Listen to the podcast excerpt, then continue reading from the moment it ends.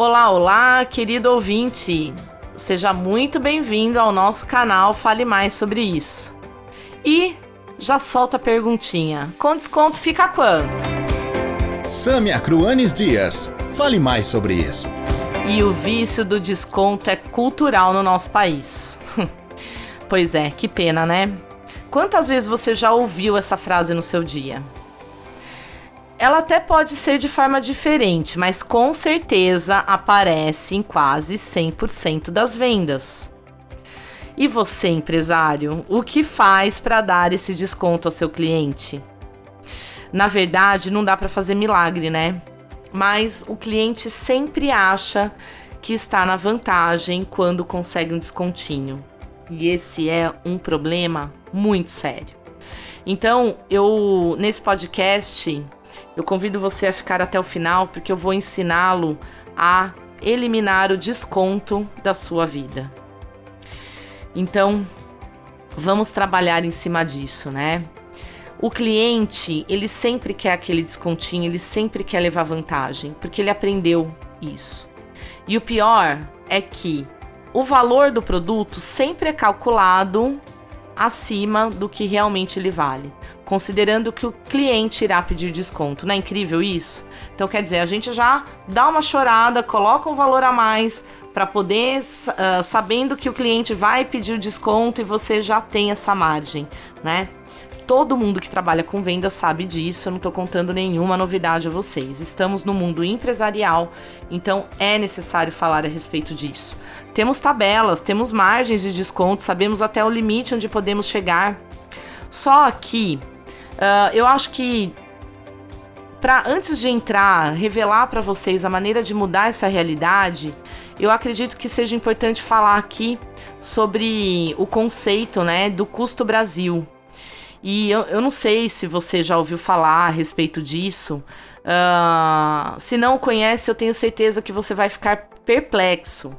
Mas ele é exatamente o valor excessivo embutido nos preços dos carros, justamente porque nós brasileiros temos o hábito de achar que tudo que é caro é melhor.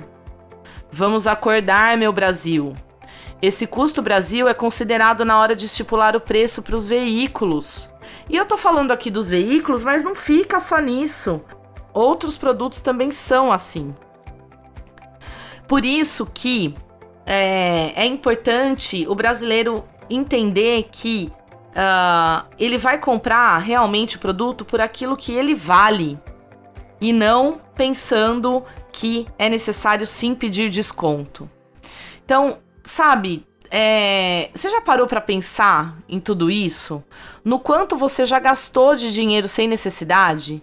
Justamente porque os brasileiros têm uma crença e um comportamento vindo de outras gerações.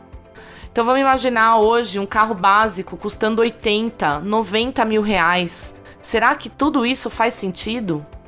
Mas é possível mudar. E juro, eu ainda acredito que a população brasileira possa exigir o preço justo. Só que isso, claro que leva um tempo para se concretizar.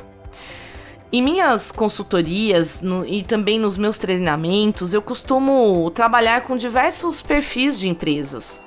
Tem aquelas que incluem no preço do produto o desconto que o cliente vai pedir, tem a outra que cobra o preço justo e aquela outra também que o colaborador pratica descontos não autorizados pelo empresário, fazendo a empresa empatar dinheiro ou ainda pior, ficar no prejuízo. Existe de tudo. Só que também é importante informar aqui que não existe certo ou errado na política de descontos. Pense nisso, empresário. Mas existe o jeito certo de fazer sem deixar de atender o cliente de forma satisfatória, como também a empresa que ela também saia satisfeita com a venda realizada. Por quê? Porque sempre colocamos aqui a importância do ganha-ganha. Agora, como fazer tudo isso, né? Num primeiro momento, eu convido você a buscar na sua memória os casos em que atendeu a um cliente que barganhou muito desconto. Você acabou cedendo, e na verdade depois se arrependeu de tê-lo feito e não quer mais vender para ele. Justamente porque a barganha, quando a barganha é demais, a relação fica estremecida. Um lado ganhou, mas o outro lado também perdeu.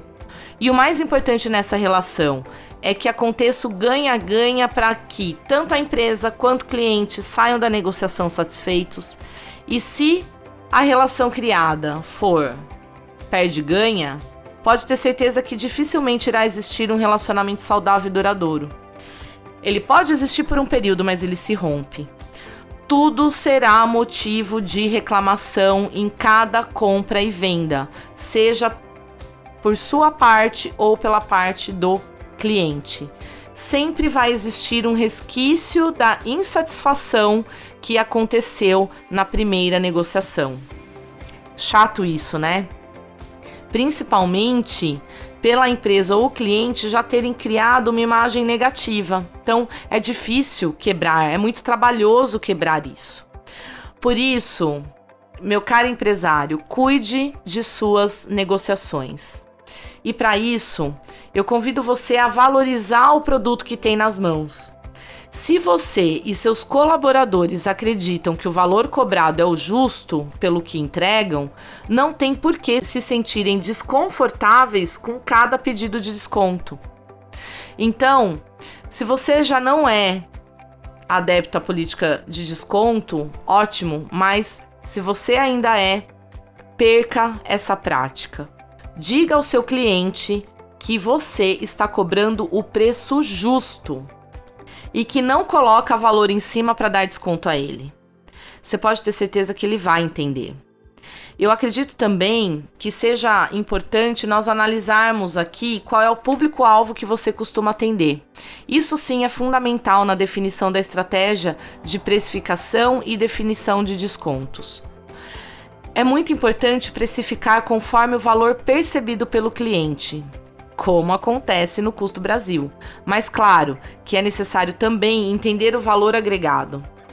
Uh, por valor agregado, nós precisamos entender que o cliente não compra somente o produto ou o serviço que você oferece. A Gestalt, um dos temas da psicologia, né, está presente nesse aspecto. O cliente ele define o preço do seu produto ou serviço conforme as suas percepções. Então, a recepção no ponto de venda conta, o ambiente da empresa ou da loja contam, o atendimento que recebe, uniformização dos colaboradores, os materiais utilizados, o material de publicidade que está exposto, tudo. A embalagem que você criou, extremamente tudo.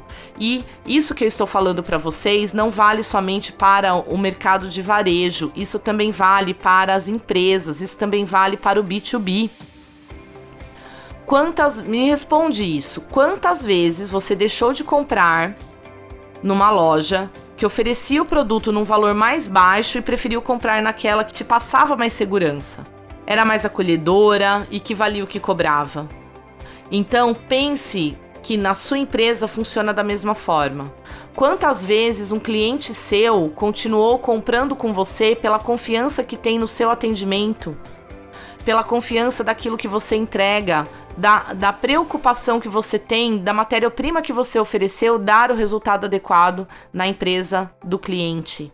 Isso faz com que ele permaneça com você. Existe também uma pesquisa científica onde mostra que ah, as pessoas elas não querem perder nem tempo e nem dinheiro, os bens mais preciosos que nós temos hoje em dia. Então, se ele compra um produto de baixa qualidade, o que, que vai acontecer? Ele vai ficar insatisfeito, ele vai entender que o barato saiu caro. Quem não conhece esse velho ditado que o barato sai caro, né?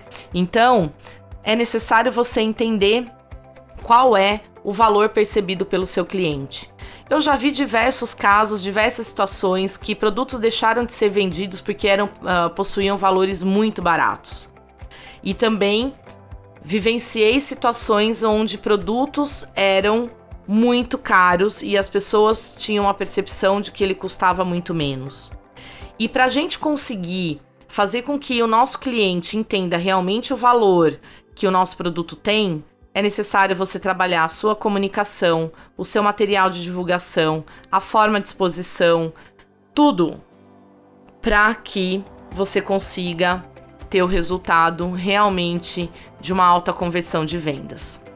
E para finalizar, eu convido você a visitar a sua loja como um consumidor ou você, empresário do, do ramo business to business, que faça o contato com o seu vendedor, eh, com o seu representante de venda e procure perceber quais são as sensações que o cliente tem ao estar presente com vocês, ao, ao conversar com o gestor de vendas, ao entrar na empresa, ao entrar na loja.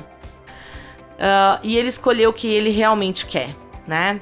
Uh, se você for um gerente de vendas e estiver acompanhando os seus vendedores, procure ter um olhar crítico como cliente.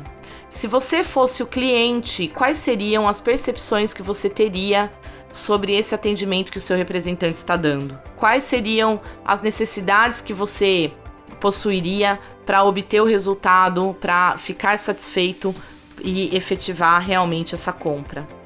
Então, meu caro empresário, agora só me resta dizer que lhe desejo muito, mas muito sucesso em suas vendas e que você ofereça o produto certo, no preço certo e ao cliente certo.